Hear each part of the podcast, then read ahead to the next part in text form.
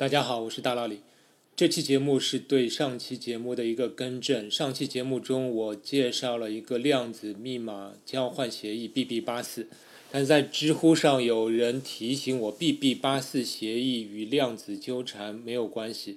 后来我研究了一下，确实如此。我会犯这个错误呢，其实是我误误解了一个概念，就是我认为所有的密量子密码交换、量子密钥交换协议都会用到量子纠缠的这个特性，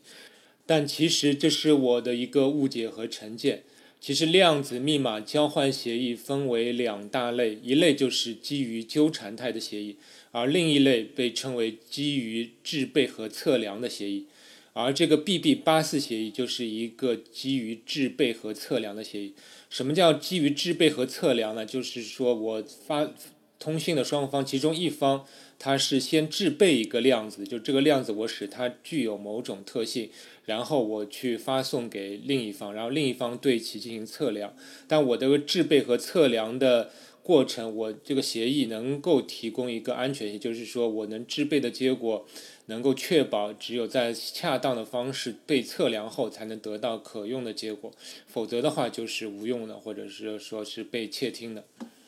那么 BB 八四协议中是怎么制备和测量这个粒子呢？其实大致的过程是这样：就是发送方发送密密密钥的一方，他先选择一个测量机，一个测量机相当于是两个测量方向。在 BB 八四协议中，一共使用就使用两个测量机。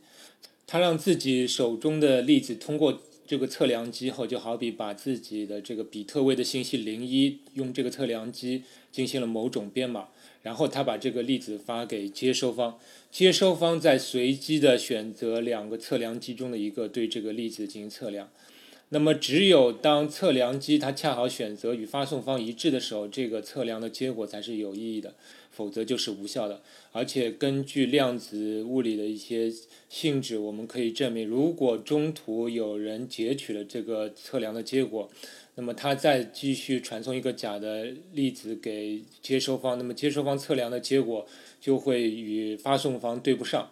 也就会出现误差，从而我们能够判定是有人中间捣乱，中间截取了信息。这就好比有点像发送方随机丢了个硬币，而且我们能够利用量子物理的性质，能够确保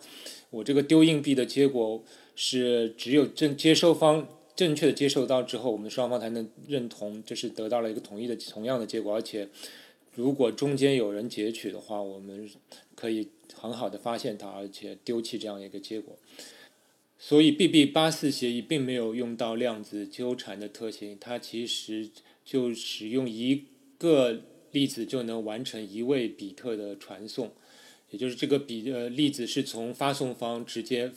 分发到接收方，而不是像在量子纠缠协议中是有一个中间的发送机制，同时发给通信的双方。而在墨子号所做的实验中，它所使用的密钥分发机制确实是使用纠缠态的这个分发协议，所以它跟我节目中讲的这个分发过程是比较接近的。就是说，由墨子号卫星同时向双方发送一个互相纠缠的粒子，然后通过测量结果称生成这个密钥。总之，我在之前的节目中关于 BB 八四协议一个比较大的问题，就是把它误认为是与量子纠缠有关，其实是没有关系，这点请大家一定要注意。我会在之后修改一下我的文稿，把这个节目的正确的内容通过微信公众号的文稿发送出来，请大家也注意查看一下。好，那今天的更正节目就到这里，再见。学声音。